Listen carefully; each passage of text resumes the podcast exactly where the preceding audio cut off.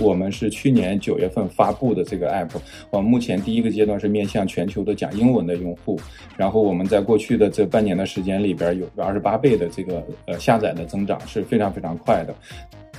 很多这个中国的企业家或者中国的品牌要出海的时候，有一个很大的问题是不知道海外在发生什么，也然后也不知道怎么做。但大大家通常呢会觉得说，我要首先省钱，我自己来做，对吧？其实有很多的时候，你兜了一圈之后回来，发现说还是要去找这些服务。在多元文化交流中碰撞有趣行业观点。Hello，大家好，我是 Jim，我是 Amy。欢迎来到出海早知道。出海早知道是由一站式红人营销平台 Relay Club 出品的播客。我们希望通过对话来自品牌、KOL、营销的朋友们，以优质的内容为听众提供不一样的营销视角，洞察海外市场商业机遇。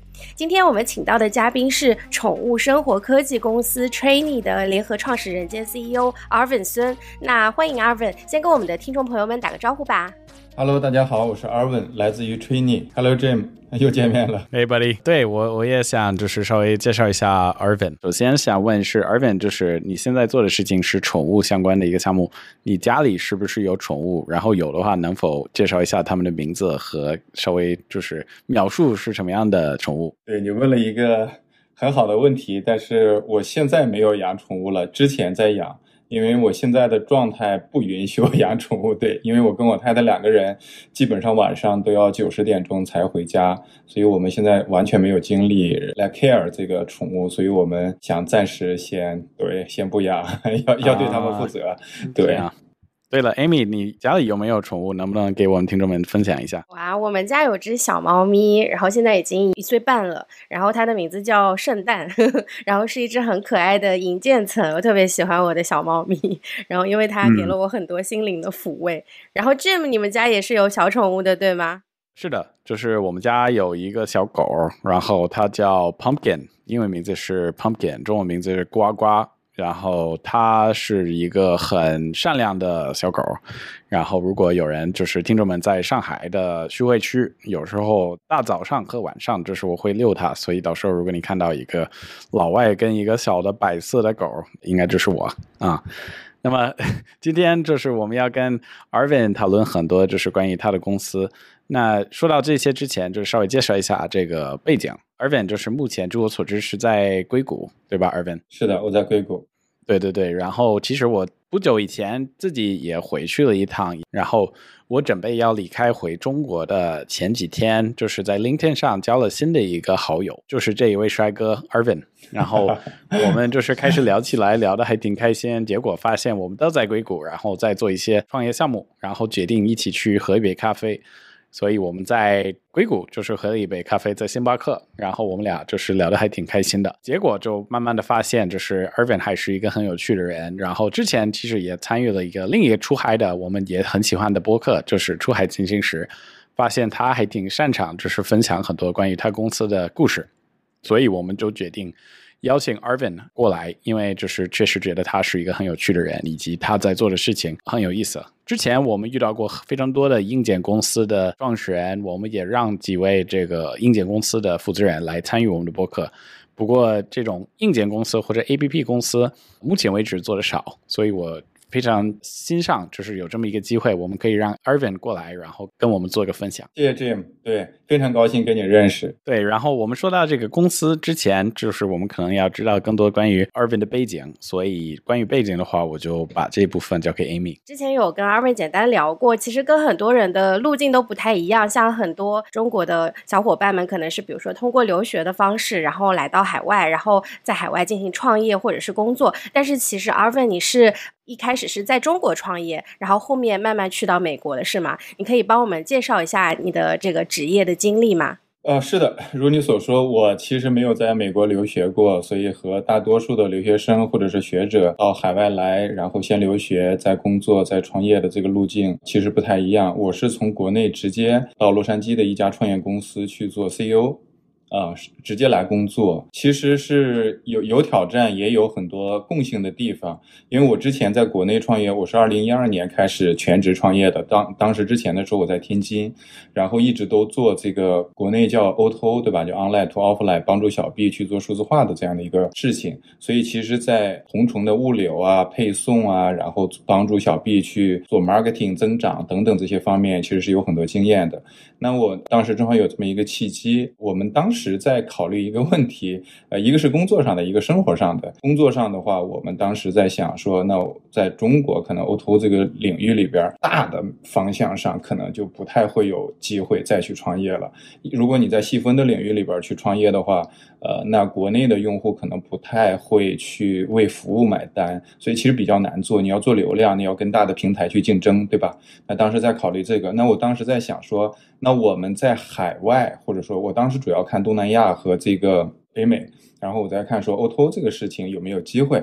但是我当时判断说，可能五年左右，那 O2O 这个事情至少在在在北美，我觉得可能是有机会能够起来。那因为我在国内一线创业，我的经验，然后我过往做的这些事情，运营运营上的这些打法，我觉得这个其实还是可以适合在北美的发展的。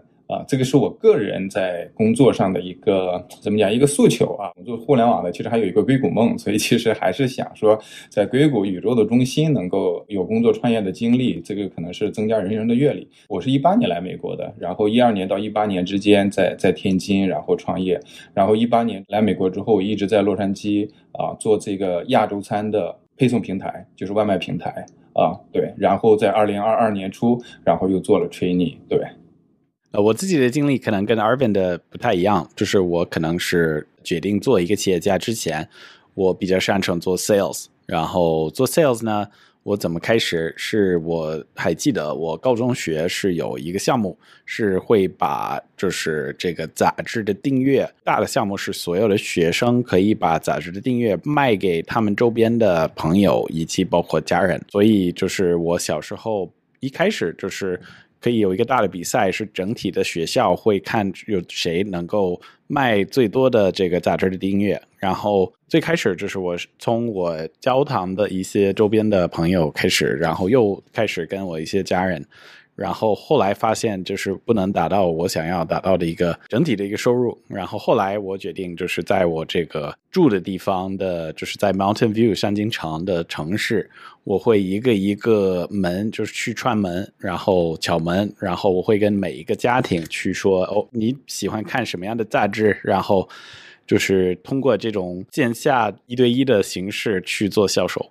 所以我可能是最早就是比较喜欢销售，然后后来就是慢慢的发现，就是销售其实是一个企业家的一个基础。就是如果你真的要未来成立公司，其实 sales 本身是非常关键的一个因素。所以对我觉得我可能是一个比较对致力于 sales 的一个人。然后我觉得任何一个企业家，就是其实必须得知道怎么做 sales。我觉得那个 Jim 跟 Arvin 其实有很多相似的地方，就是首先就是你们都是连续创业者，然后其次我觉得就是你们都非常拥抱新的这个科技跟技术，像最近的这些 AI，所以其实我们接下来的问题可能就是想要去围绕这个 Training 的一些产品，然后包括就是 AI 新的这个技术和赛道。下面的问题我就交给 Jim 来问。那首先要明确一个点，是我们这个播客的制作人叫 Trini，然后 Arvin 的产品叫。Training，所以我希望所有的听众们都比较清楚，是我们说 Training 这个 A P P，而不是只是说我们的制作人 Training。嗯，Training 还是一个很厉害的人。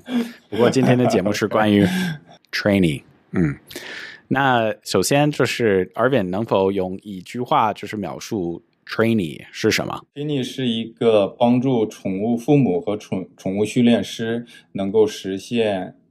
在家里就可以训练狗狗的这样的一个移动平台，然后还挺好奇，就是因为就是 Arvin 可能是成立这个公司之前，在考虑不同的一些创业的思路和创业的方向。那为什么选择这么窄的、这么具体的一个赛道？好问题。对，首先说为什么要出来创业？直接出来创业的原因，是因为我太太有这个对狗狗训练以及在养新狗狗的，就是这样这样的一个需求。然后她一直就是每天都在讲，对吧？要养个什么样的狗狗？我怎么样去训练它？我希望它能够固定到固定的地方去大小便等等这些。我不想，我不想去遛它，就等等会有我们会讨论很多这样的问题。这是一个。然后另外一个呢，是我发现疫情期间的时候呢，我身边的很多的朋友也都新收养了新的狗狗，然后。他们也面临这个问题题，然后因为现在有一个很重要的问题是，短视频的爆发之后呢，导致了很多的宠物在短视频上，它其实会演绎生活当中的这些行为，对吧？这个叫宠物人格化。那很多人就就说，那我养宠物的时候，我实际上希望我的宠物能够变成这个样子，对吧？它跟我能够有互动，然后互动的时候它能够有反应，对吧？那这个其实是都是基于狗狗你要去训练，对吧？那这样的话有这个需求，然后这个是我。就是出来，为什么要在疫情之后要要要做这个项目的一个直接的原因，然后再往回倒一下，是因为我最开始关注到这个宠物的这个领域，是我当时在洛杉矶那那家公司做这个 CEO 的时候，我们发现有一些女生的用户会来找我们的司机代买狗粮。就帮他们去买狗粮，我觉得是一个非常有意思的事情，因为我觉得如果一个用户愿意为额外的事情再去花成本。去使用这个服务的时候，我觉得那个里边一定是有有有商机，对吧？那我其实觉得是一个很有趣的事情。何况他花的这个钱并不是直接花在自己身上，是花在他的宠物身上，对吧？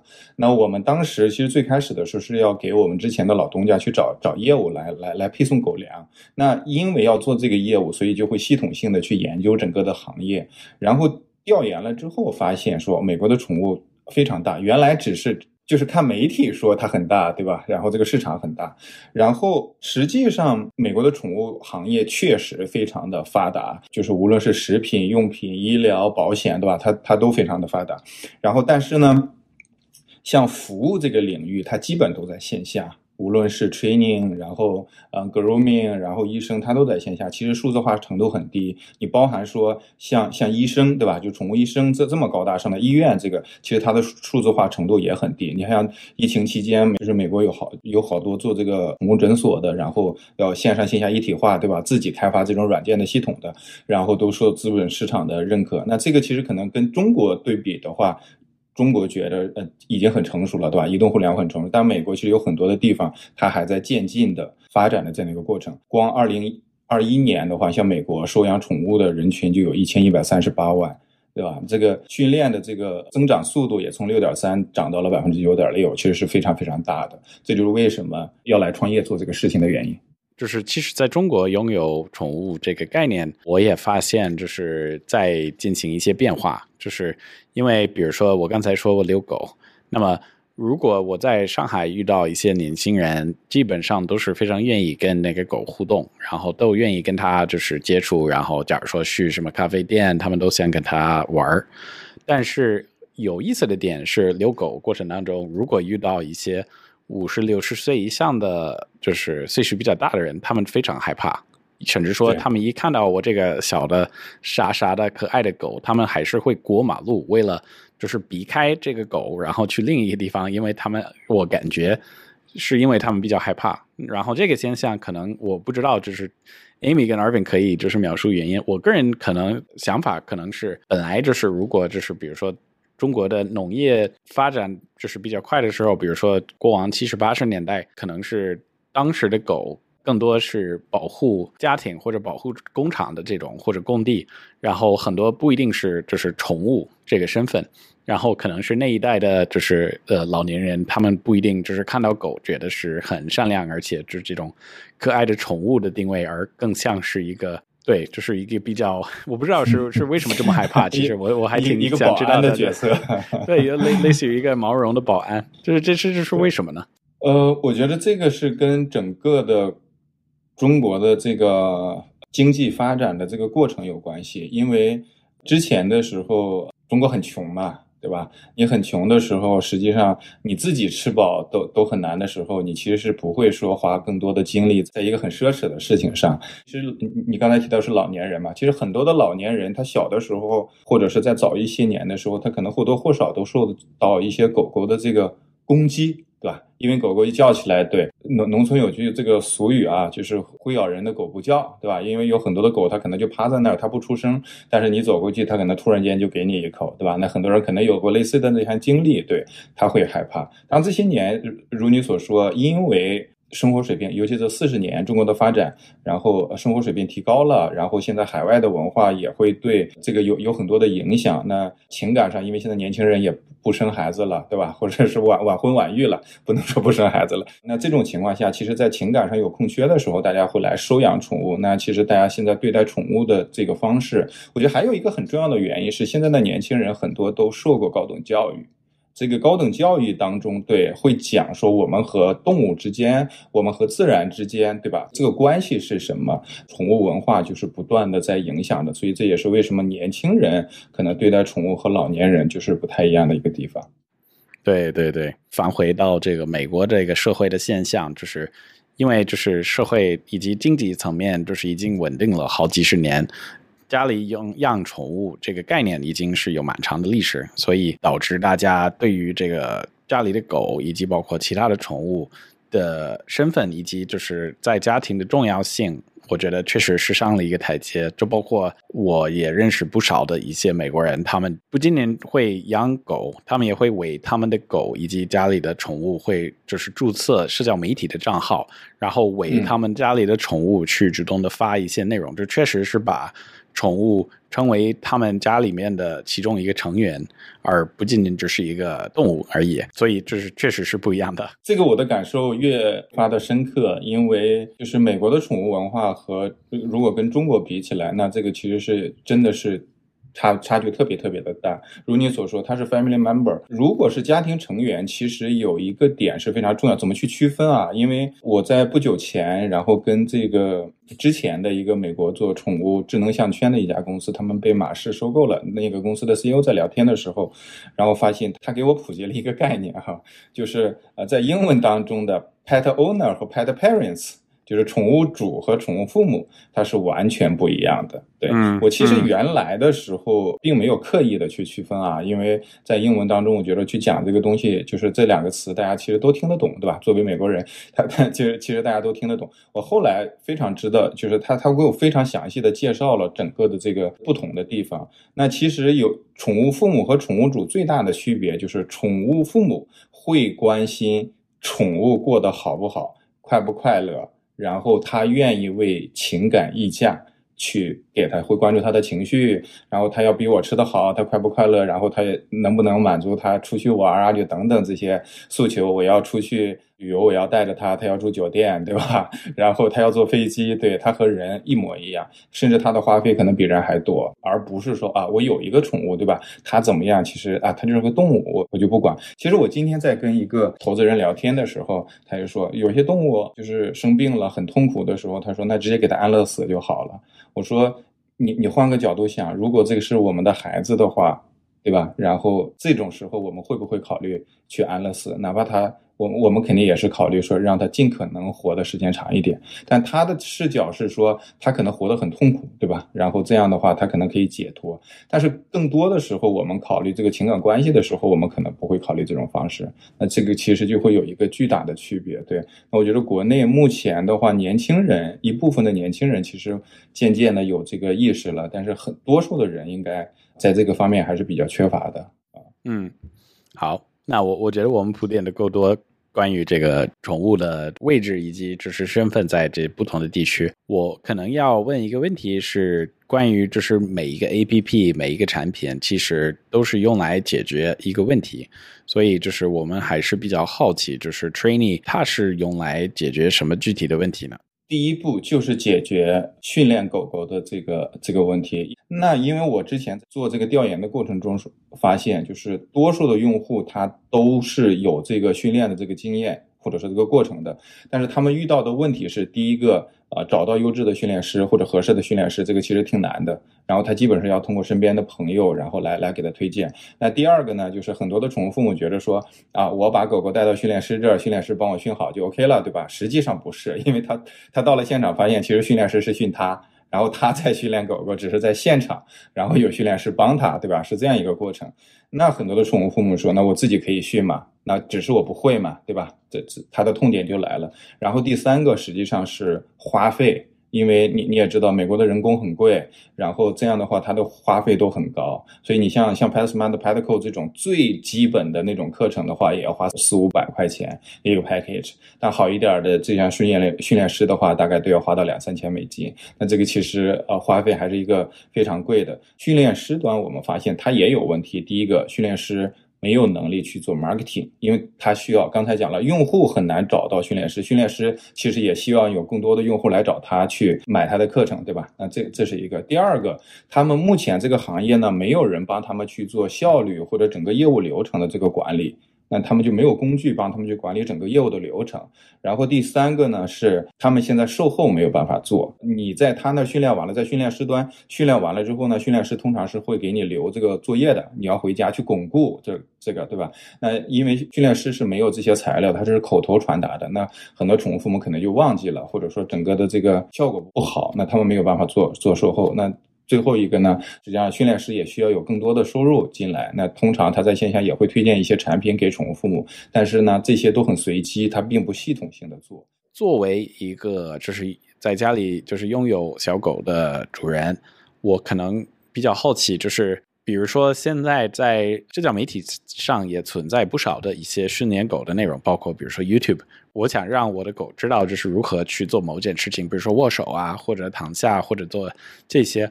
我可能会搜索这个 YouTube，然后搜索这些内容。所以我想问清楚，就是 Trainee 是怎么样比这个 YouTube 或者这种视频的材料更好一点？在 YouTube 上，它最大的问题是，就是它的这个内容是很随机的。然后而且很长，其实像你你要去找是那些呃有一部分你是可以解决你的问题的，但是你要去挑哪些内容适合你，那这个其实会花费很多的这个时间和精力的。我在调研的这过程中也发现，真正能够做到这个的，其实还是啊少数的这个用户。然后第二个呢是交互性不好，因为这些视频它都是这个一线的哈，就是虽然虽然它是在网，就是你不能跟这个宠物训练师直接去呃产生沟通。那很多的我我在调研中也发现这个问题。就很多的父母，他其实是希望能够跟训练师有这个交互啊。那因为这几个问题呢，它其实还是非常影响这个过程中的一个效果。那我们的做法是，我们去组织了这个内容，所以我们给到的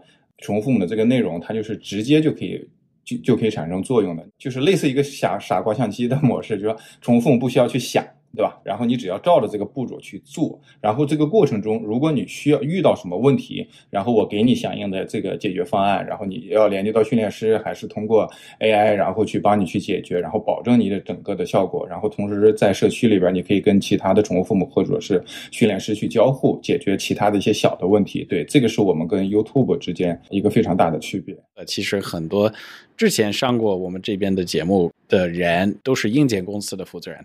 不过，就是阿文你做的是一个 A P P，那就是如果你像从零开始在北美市场去发布一个 A P P，以及怎么样就是开始去做宣传，怎么样开始推广，然后怎么样就是从零到一去上市，因为应该会跟这个 launch 一个就是实际的，就是硬件产品完全不一样的就是流程，然后涉及到的一些套路啊玩法，应该也是不一样的。呃，对啊，首首先补充一点啊，我们未来也会可能在不久的将来，我们也会做硬件，我们会做智能机器人，然后通过智能机器人来训练狗狗和交互啊，做这个宠物的这个日常的这个陪伴呀等等这个方面，然后我们会去做。所以你的这个问题就是对，呃，补充一下啊，我们确实跟硬件的这个公司会有一些不太一样的地方，就是软件其实它有成熟的冷启动的这个流程，我们其实最开始的第一步，我们会去。邀约种子用户，那这个邀约的种子用户通常都是我们身边熟悉的人，这这这是第一个部分。第二个部分是一些社交媒体，就通过一些社交媒体，比方说像 LinkedIn 啊，然后 Instagram 上，然后去发布我们相关的这样的一个这个产品，然后吸引一些宠物父母来参与这个过程，这是冷启动的一个过程。然后在这个过程当中。第二步呢，实际上我们会去做很多 App 之内的一些引导，例如说可以分享，然后通过优质的内容，然后让用户分享到社交平台上，帮我们去拽我流量进来。那我们其实同时还在做另外两件事情，一件呢是关键词的优化，然后包含 Apple Store 里边的这个，然后我们同时还会去把用户。在训练过程中分享给我们的这个视频，我们会把它 post 到这个一些其他的这个媒体的这个网站上去，例如像 YouTube 上、TikTok 上去。那用户觉得这个这些养宠物的用户觉得说它很有意思，或者对它很有帮助，他也会来关注我们，然后来来下载我们的 app。同时呢，我们其实在不久的将来，我们也会去逐渐的去扩大，例如说做线下的这些活动，然后跟其他的一些品牌去合作等等。我们目前还还不到这个阶段啊，但是我觉得有很多的这个呃，说到这个可能会跟其他的创业公司有关系啊，就你们的这个服务器是非常非常好的，因为我们现在还没有做红人的或者 KOL 的营销，只是是跟我们这个阶段有关系。但是其实，在我们过去的这个创业的这个过程中，其他的公司我们会有用到非常多的 KOL 的。然后用 kl 的时候，我们会根据业务的不同，然后去去选择。我印象最深的是，我们原来的时候会选择，比方说两万左右粉丝量的这样的一些 KOL，然后高度垂直的，对吧？他就是分享衣服的，然后是 fashion 的，对吧？然后他就是分享食品的，就是这样的。它的效果转化率是非常非常好的。那但是呢，就说我们只能找到 local 的或者是部分的这样的一些 QL，但是可能很多其他的我们可能是联系不到的。我们通常是要找一个 agency，然后要付钱给他们，然后来帮我们做。其实我觉得你们做的这个，说把很多的这个 QL 聚合在一起，如果企业到这个上面来可以找到相应的这样的话，就跟搜索引擎一样，对吧？它其实是非常非常方便的。那我觉得这个里边还有一个理念的问题啊，我觉得可能我们的节目很多这个中国的企业家或者中国的品牌要出海的时候，一个很大的问题是不知道海外在发生什么，也然后也不知道怎么做。但大大家通常呢会觉得说，我要首先省钱，我自己来做，对吧？其实有很多的时候，你兜了一圈之后回来，发现说还是要去找这些服务。所以在美国，其实通常比方 agency 啊、律师啊，然后还有这个 broker 啊，对吧？像他们。对，甚至你卖房子、买房子都要有这个，有一个中间人，对吧？其实他们他们存在自然有他们的道理的，所以有很多的时候你要进入一些渠道，或者说要联系到这样的一些资源，其实是跟这些机构去合作，直接来合作，其实是最高效、最省事儿的一个方式。对，那我们陆续的后边也会去做，所以我我想可能在不久的将来，我们也有合作的机会。哎，Amy，其实 Irvin 提出了一部分关于这个 Relay Club 以及就是红人的这个解决方案，能否就是稍微描述一下？如果有一些听众们可能想知道更多。呃，其实刚刚 Arvin 说的非常的贴切，就是 Relay Club 其实是一个一站式的红人营销的平台，它像一个搜索引擎一样。目前在平台上面，我们是有两点六四亿以上的红人，然后分别覆盖在 TikTok 啊、Instagram 还有这个 YouTube，然后也是覆盖在全球的。那我们可以通过比如说筛选一些地区，是北美地区也好，还是它是比如说两万左右的粉丝也好，我们可以去筛选出更加适合、更加精准的这样子的一些红人，然后从而去建立合作，去给自己的品牌去建立海外的这种第三方的背书。所以，如果我们的听众朋友们感兴趣，然后希望更多的了解这个 Relay Club 平台的话，可以联系我们的小助手科比，然后我们也会提供到一些免费的试用给到大家。嗯，其实 Arvin，我们刚才聊了不少关于公司是什么，你们解决的问题是什么，以及你们是如何从零开始做推广。也想问你，就是目前为止当地的一些消费者和用户。针对这个产品的反馈是怎么样的？我们这个还是非常非常正向的，也是我非常开心的一件事情。虽然很多身边的朋友，甚至很多投资人都会。Challenge 我们对吧？说呃，如你刚才的问题提到的那样，跟 YouTube 的区别呀，然后为什么训狗还是还是需要做一个平台呀？然后对他们的帮助是什么？对，但目前的话，我们整个的增长是非常快的。我们是去年九月份发布的这个 app，我们目前第一个阶段是面向全球的讲英文的用户，然后我们在过去的这半年的时间里边，有一个二十八倍的这个呃下载的增长是非常非常快的。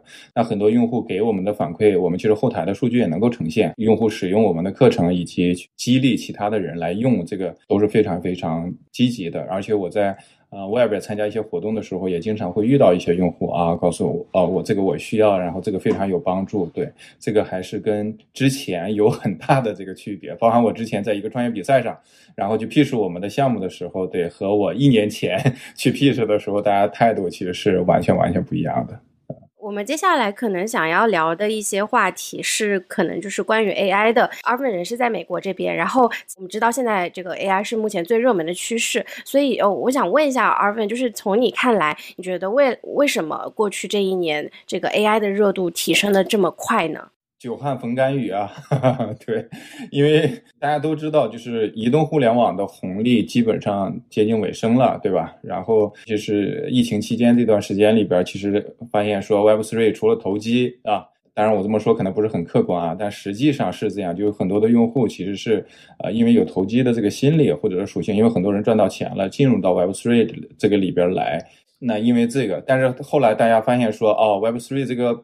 不能拯救现实世界当中的很多的这个问题啊，然后包含跟经济，然后跟现实当中的这个生活的需要以及资本的流动，然后跟这个去承接，其实它可能都起不到这个作用。我觉得最根本的一个原因是 AI 其实还是有沉淀的，因为今天 AI 不是一个新的事情，在过去这些年里边，其实 AI 一直都在发展。那 A AI 的背后就是算法，对吧？算法其实是一个数学公式，要不断的去给它数据，然后不断的去修正这这个模式，然后让它去理解这些东西，对吧？像这样一个过程。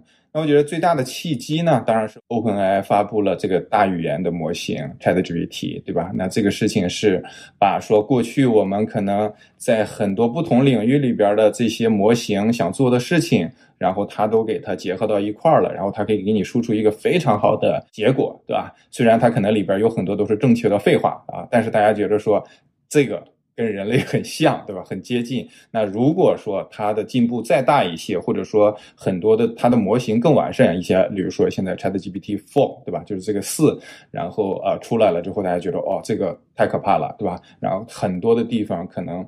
它都会发生很多不同的变化。那另外，除了 ChatGPT 之外，还有很多，比如说内容生成视频，然后内容生成图片，图片生成视频，然后声音的合成，虚拟人，对吧？然后等等这些，像这个 Mid Journey，对吧？然后像他们也做很多的这些东西。那这样的话，在不同的方向上都在往这个方向发展。那大家。觉着说，它可能会给我们的生活造成巨大的影响，以及会取代很多这个工作机会啊！这也是为什么大家会担心或者说大家考虑的地方。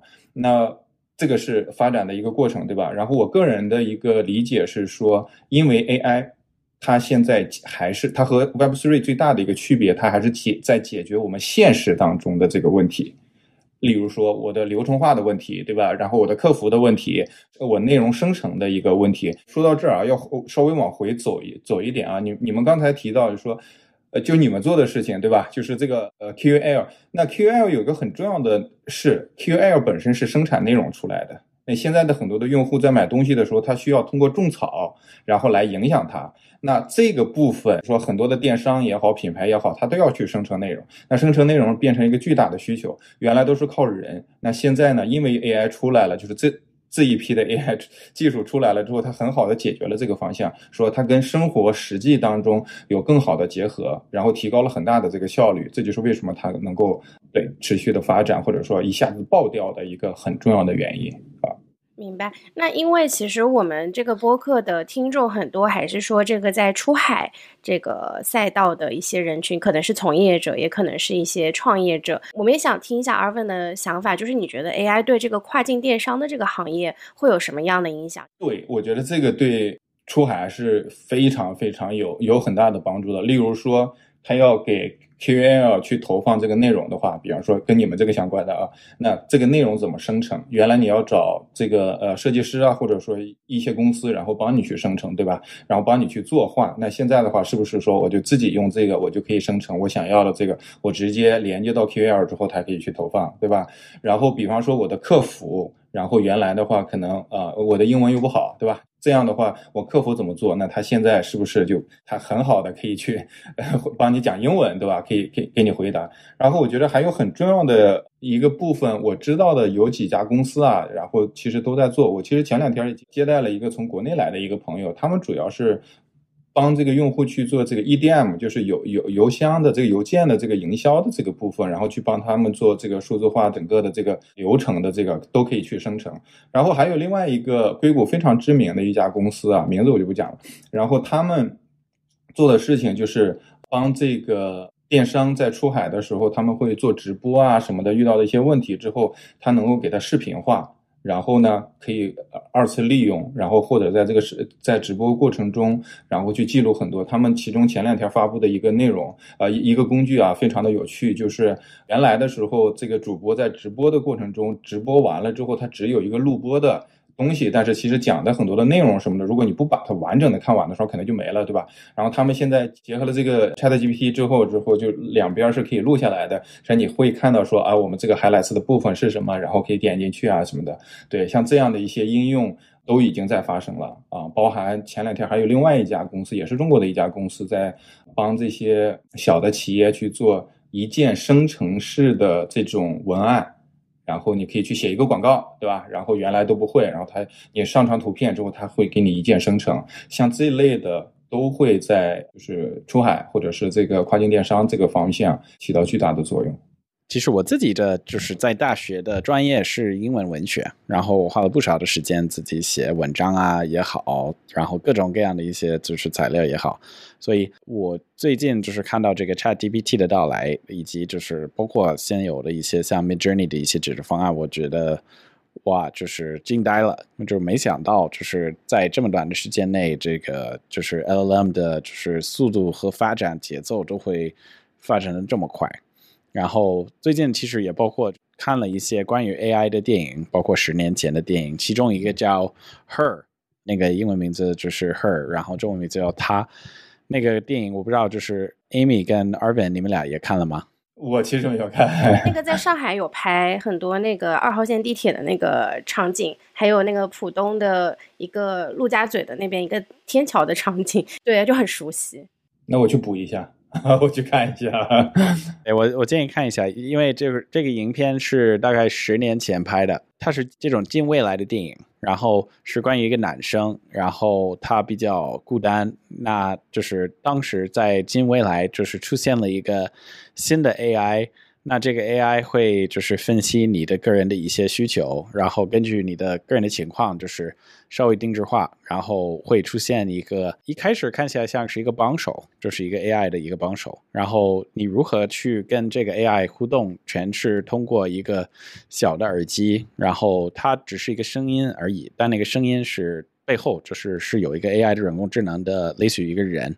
叫 Samantha，在影片当中。那这个影片的有意思的点是，这个男主角他的工作是什么？他的工作是写信的。他是为一些人，就是如果你是一个，比如说一个丈夫，或者你是一个老公，或者你是任何一个人，你想要写信给你的爱人也好，你的朋友也好，你的男女朋友也好，你可以。在这个近未来的这个电影里，你可以把这这整体的任务外包给这个男主角或者这个男主角的公司，他会为你写信，写一些非常贴心的、写的很很好的这些信。然后十年之后呢，你会发现，哎，就是写信这个事情完全可以通过 AI 来做。就是之前就十年前，我们觉得至少会有一部分的工作就是还是人比较擅长。但实际上，这是十年之后发现，就是其实已经是有很多的这种人工智能的解决方案，完全是可以做的。我也想就是问 Arvin 一些问题，就是因为就是目前 Arvin 就是你们公司其实也会就是不断的在使用不同的用途，就是使用这些技术。一方面是在内容层面，所以首先我想问你，就是在你工作的过程当中，你会在哪一些地方使用 AI？以及 AIGC，包括是不是在宣传推广，以及比如说在你就是公司官网也好，或者对外的材料也好，是不是已经开始使用一些 AI 和 AIGC 的工具来完成就是日常的工作任务？我们也会用到一些，我个人其实在生活当中用的不是特别的多啊，但但是也有可能是我在用这个软件的时候，可能我其实并不知道它背后是。呃，人工智能的，对吧？它可能不不一定会去去显示这样，对。包含像我们的 Pad GPT，它用户他其实可能也不知道它背后是人工智能，他只是觉得能够给他回答问题，对吧？那可能是这样。然后工作当中的话，我们确实会用到很多这个相关的，包含刚才讲的这个 Pad GPT。那我们最开始的时候也是用了 Chat GPT 的这个 API，对吧？然后当然现在我们也在做自己的这个模型，对。然后还有很多的这个照片的这个。生成的时候，我们想要去做，比方说海报啊一些什么东西的时候，我们也会去用。我其实之前有尝试过说问一些关于 pet care，就是狗狗的这些宠物相关的一些问题，然后去梳理去看它的回答怎么样，然后能够去分享啊什么的。然后我其实经常用到的一些是有一些东西我懒得去在 Google 上去 search 之后再去。筛对吧？然后直接问他，然后他就可以给我一个 general 的一个回答吧。但其实这个过程中也会发现说，其实有很多的那个他其实还是给不到我想要的这个答案的。当然他还在进步啊，就是有一些他是给不到的，但有很多的地方他是会做的特别好的。比如像 Midjourney 呢，现在它生成图片其实很多还是会非常生成的非常非常好的啊。所以你觉得就是目前为止，就是作为一个出海企业。你觉得百分之多少的工作可以通过这个人工智能汽车方案来完成？然后百分之多少需要人力？你觉得就是是不是近未来这个比例会有变化？我可能给的数字也不会特别准啊。我觉得可能流程式的这样的工作的话，大概率百分之百都可以被替代。那这个流程式的工作可能在整个的这个工作中能占到百分之二十。对，那像这样的，我觉得大概率。都会，但我觉得这个比例可能会随着这个不断的这个提高。像我知道的话，我我有朋友的公司，他们现在是 B 轮的这样的公司，那他原来公司可能会有两个全职的这些 editor 或者 writer，对吧？去写这些东西，那现在他们就都不要了，然后只 对找一个兼职的，或者说自己可能内部其他的同事就可以，像 PM 什么就可以去把这个事情给给做了。那这样的话，呃，节省了很多的。这个成本对吧？然后包含管理成本，对等等等很多。这个事实它确实在在发生，所以我觉得大概率目前能够占到百分之二十左右。啊，流程式的啊，我指流程式的，就是它不需要太多的这个技能，或者说就是人的很多参与的这种对。说到这个未来，也想问你，就是因为刚好就是尔本尼也在硅谷，可能是跟我们不一样，因为目前我们在中国，其实刚才提出的一些公司，像这个 Google、OpenAI 这些公司都是在硅谷那边，那可能是离着尔本还是比较近的。如果你有这种近距离的，就是接触的机会，你觉得就是近三到五年之内？会不会有什么样的新的趋势和技术会改变这整体的整体的生态？今年以来的整个这个。感受上来说，首先硅谷 AI 的这个是非常非常火热的，每天各种的群，然后各种的活动，大家都在讨论啊，这个方方面面的，包含呃 Web3 跟 AI 的结合，对吧？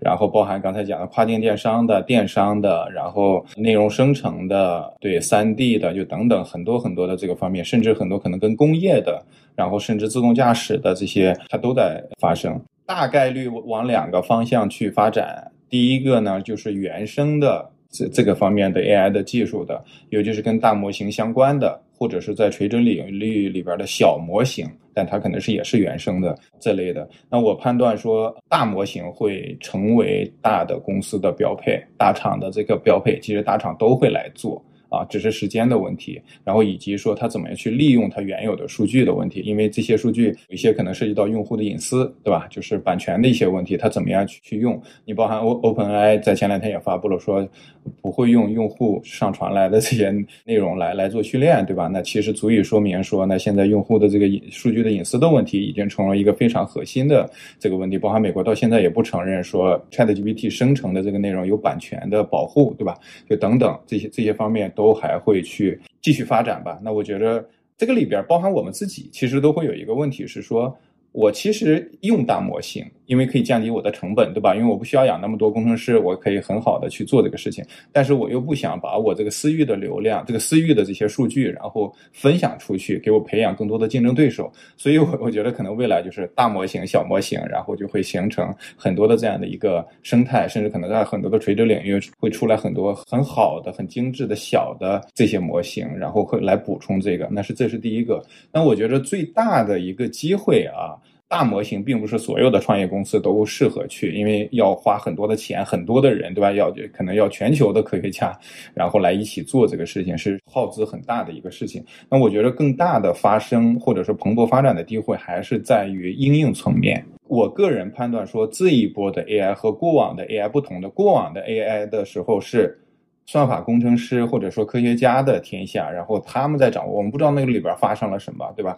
然后现在这一波它最大的区别实际上是产业公司的机会，比如说你刚才提到的啊，出海的公司，那它可能是一个电商的公司，或者一个品牌的公司，或者是之前是做数据的公司，或者是像你们做红人的这些公司。OK，那它是有产业背景的，它非常知道说我在过去积累了这些数据，它的用处是什么，然后我在过去的这个过程中。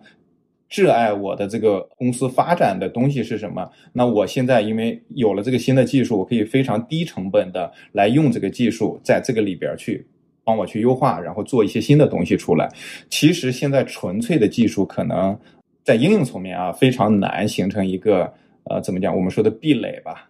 啊，更多的其实是你怎么样用这个新的技术去做交互层面的不同，以及在怎么样跟你的服务去去连接，如给用户更好的解决方案的。我觉得在这个方面，那我我个人判断说，未来三五年之后，在应用层面可能会百花齐放，甚至有可能会达到移动互联网的那种程度啊，就各种的应用。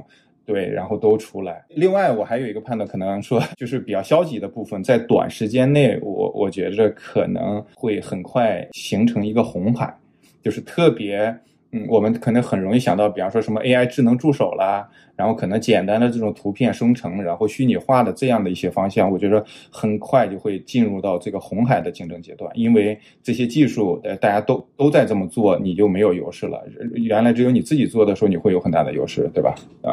现在就是已经是这个北京时间，就是下午一点十五分，那等于是在硅谷是晚上十点多。那么，所以我们已经聊了很多关于公司，就是过去、现在在做的事情，包括公司的未来、AI 的未来，所以我们还是收获还挺多的。那我们跟 Arvin 说拜拜之前，我们有最后一个环节，是我们准备了一些有趣的。quiz 的问题，其实每次我们让每个新的嘉宾来参与我们的 podcast，我们会准备一些定制化的问题给他，在他的这个专注的领域里面，我们想确保这个 Irvin，你愿不愿意就是跟我们玩这个游戏，参与这个 quiz？好呀，没问题啊，希望我能够通过。都是选择题，不用太担心啊。第一个问题是，根据世界经济论坛的数据，截止二零二五年，AI 技术将创造这么多新的工作岗位，一共有三个选项：A 选项是五千三百万，B 选项是取代超过八千万个工作岗位，而不是创造新的岗位；C 选项是九千七百万新的岗位。请作答。呃，这个时候我应该，嘿 Siri 告诉我，或者嘿 ChatGPT 告诉我答案，对吧？对我选 B，我我我我个人我觉得我选 B。你的 B 是吗？正确的答案是 C，九千七百万，这个是世界经济论坛的数据。对，没关系，我们还有两个问题。其实他说的是会增加多少个工作，但我觉得其实他会去掉或者弄掉多少个工作，其实这个也得思考。第二个问题就是关于 AI 的能力，然后也是一个选择题。以下三个选择中，AI 能够检测到的是 A 流感和高烧，或者 B 乳腺癌转移，或者 C 人体骨折。啊，我觉得是流感。我觉得检测不到癌症。其实实际上能够检测到的就是这个乳腺癌。它有这个能力。根据这个 Nature，就是这个杂志在二零二零年一月份就是发布的一个文章，就是 DeepMind 以及就是一个其中一个专家叫 Jeffrey DeFau，他们已经就是通过一个技术的解决方案，已经有能力通过 AI 能够检测到这个乳腺癌转移。所以确实在这层面 AI 还是非常厉害。我们还剩最后一个问题。二分群，做好准备。到 二零二五年，美国的 AI 市场份额预计将会达到，一共有三个选项：A 选项是一千九百亿美元，B 选项是两千一百亿美元，C 选项是一千四百亿美元。那我我选最大的，两千一百亿美元。两千一百亿美元，你确定吗？我确定。正确的答案是 A，一千九百亿美元。啊。希望我的愿望能够给他增加两百亿。对，其实看得出来，大家对整个 AI 的产业的未来还是非常的积极的、正向的。啊。其实这个里边我们取代多少岗位的那个问题的时候，这个也是当下一个非常热门的一个话题。现在这个还挺挺两端化啊，就是极端化的。然后很多人会觉得说，它会取代很多，然后很多人会丢掉工作，对吧？然后有很多人会觉得说不能，对吧？然后，对，就是现现现在这两种声音都有。我个人会觉得说，就是你取代了之后会出来新的。基于这个技术衍生出来新的工作岗位，啊，但是必须得去学新的东西，这个是跑不了的了。ChatGPT 出来了之后，呃，最大的改变其实都不是自己写。刚才我们聊的，实际上很多人不会用 ChatGPT，用不好，原因是 ChatGPT 有一个非常高的要求，是你怎么样去问问题。你怎么样去思考问题？怎么样去问问题？这个是非常非常难的一件事情。虽然大家都用 Mid Journey 都可以去生成图片，但是你怎么样去修那个图片，就变得异常的难。所以学美术的人或者说爱设计的人，他还是知道说啊，我这个色彩怎么怎么样，我要给他什么样的色号，对吧？让他去调，这个还是有很大优势。但普通人可能说，哎，生成一张图片，我觉得还不错啊，但是我怎么样去调整，其实我就不会了。其实关于这个问题，我们也跟那个王博源之前我们一个播客的另一嘉宾也聊过这个 prompt engineering 以及这种提问相关的话题，所以大家感兴趣的话，也可以往回看，就是之前我们录过的节目。我们每一期节目呢，我们希望跟我们的听众朋友们有更多的问答和小互动，所以今天我们给大家准备的问题是：第一个是你的产品是否有拥抱 AI 热潮去增加新的功能；第二个问题是你是否会有意向在未来尽快的把 AI 技术结合到自己的产品中；第三个问题是，如果你有这样子的意向的话，你希望如何结合 AI 技术？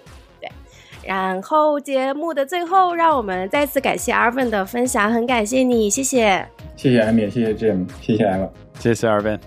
好，对 Arvin 感兴趣或者对 Relay Club 感兴趣的小伙伴，可以添加我们的小助手 Clubby，他的微信号是 Relay R E L A Y 下划线 Club C L U B。那我们其实是有一个微信的出海交流群，我们所有的嘉宾还有我们的听众朋友们都在里面会积极的互动。那所以如果你感兴趣的话，也可以添加小助手的微信，然后进入到群里，然后也可以在群里找到我们的 Arvin。那今天的节目就到这里啦，期待和大家下期再会，再见，拜拜。拜拜，谢谢二斌。